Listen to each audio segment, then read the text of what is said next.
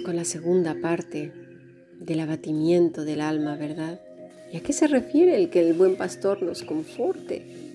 Estamos viendo que esas ovejas gordas y pesadas no necesariamente son un buen signo, ¿verdad?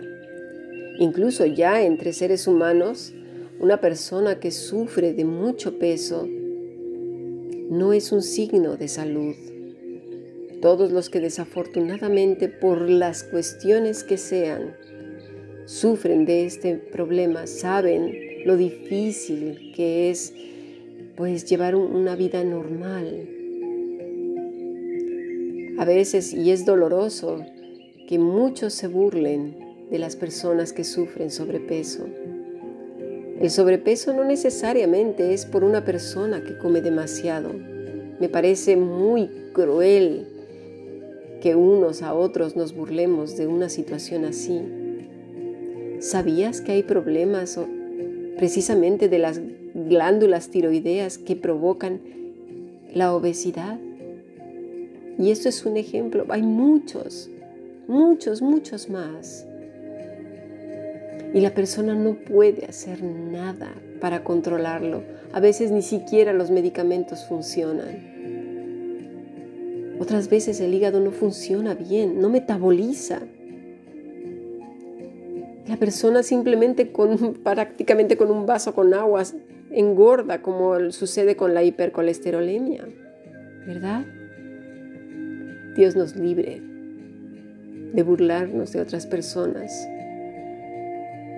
Pero en este caso en particular estamos hablando de una oveja gorda en el paralelismo de una persona que se ha engordado demasiado ya pudiera ser, fíjate, de conocimiento y se ha envanecido, en este caso sería el pecado del orgullo. Y ahí es donde queremos eh, detenernos, porque no es el problema el conocimiento, es el orgullo, la soberbia. Y así sucede también con la amargura. Y así sucede también, ¿sí? Con la ira, con esas explosiones, esos brotes de ira descontrolados, surgen precisamente de un, una pequeña motita de levadura, ¿verdad? De una pequeña motita de levadura que leudó toda la masa, es decir, todo tu cuerpo. Se hizo gordo el pecado. Al rato ya no sabes ni qué es. Y como dice el Salmo 32, mientras callé, por eso es importante nuestra relación con el buen pastor todos los días. Confesar nuestros pecados. Confesar nuestros pecados porque habrá pecados que no afecten a otros de momento, ¿eh? De momento. Porque conforme va creciendo ese granito hasta que se convierte en lepra, afectará a muchos. Créemelo. Nuestro buen pastor siempre está alerta a este problema y muchas veces tiene que disciplinarnos Sí, nos levanta con ternura, pero también disciplina. Dice que a todo al que toma por hijo, ¿qué? Azota. Eso ya no nos gusta, ¿verdad? Pero sí, tendrá que disciplinarnos. Estas ovejas muy gordas habrá que ponerlas a régimen y quizás sufrirán, pero es mejor esto que el continuo abatimiento o morir en el abatimiento. Él está siempre al cuidado de todas, aún de las más tosudas. Y si andan por ahí en peligro, donde algún animal ande merodeando por alguna que se encuentre por allí cerca, va en busca de ella y la devuelve a su posición al rebaño y también para sí mismo. Pero esto no nos debe de generar una falsa confianza, ¿eh?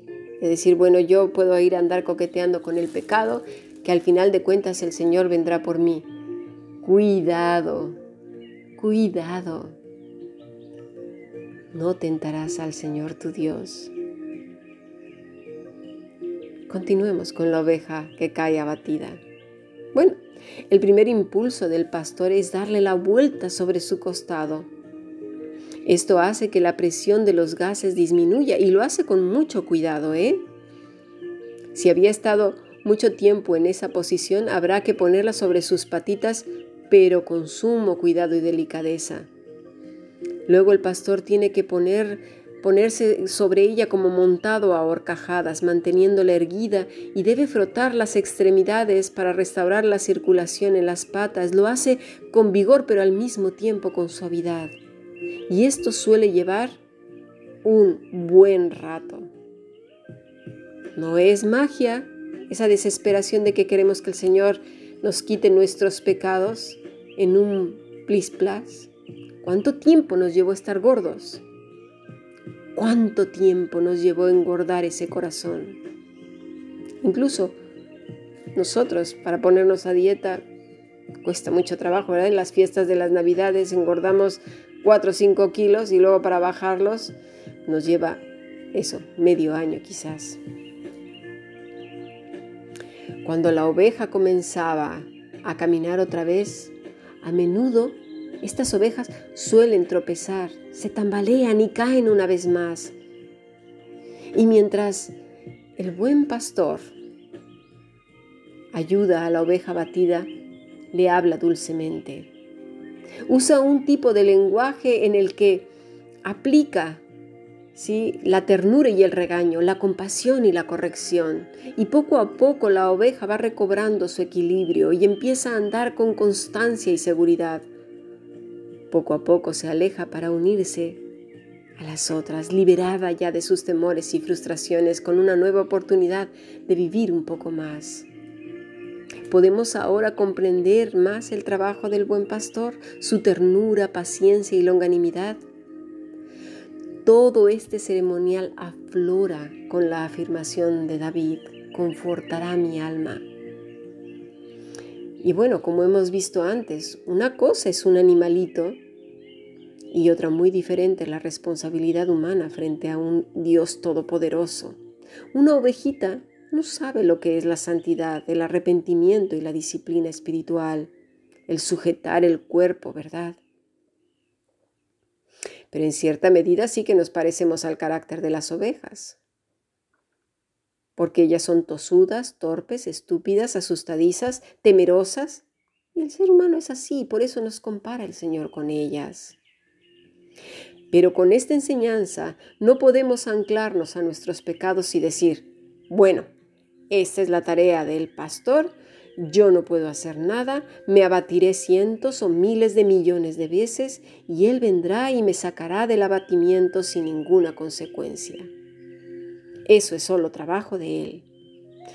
Estas declaraciones están extremadamente alejadas de la verdad. El Señor nos demanda santidad porque Él es santo. Nos pide obediencia, disciplina, andar en sus caminos y vivir para su gloria.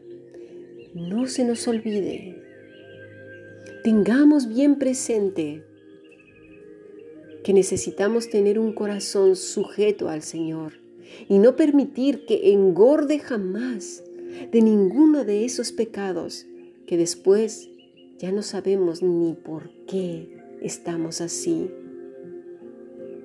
Y luego con gran queja vamos delante de Él para pedirle que desaparezcan como si fuera magia.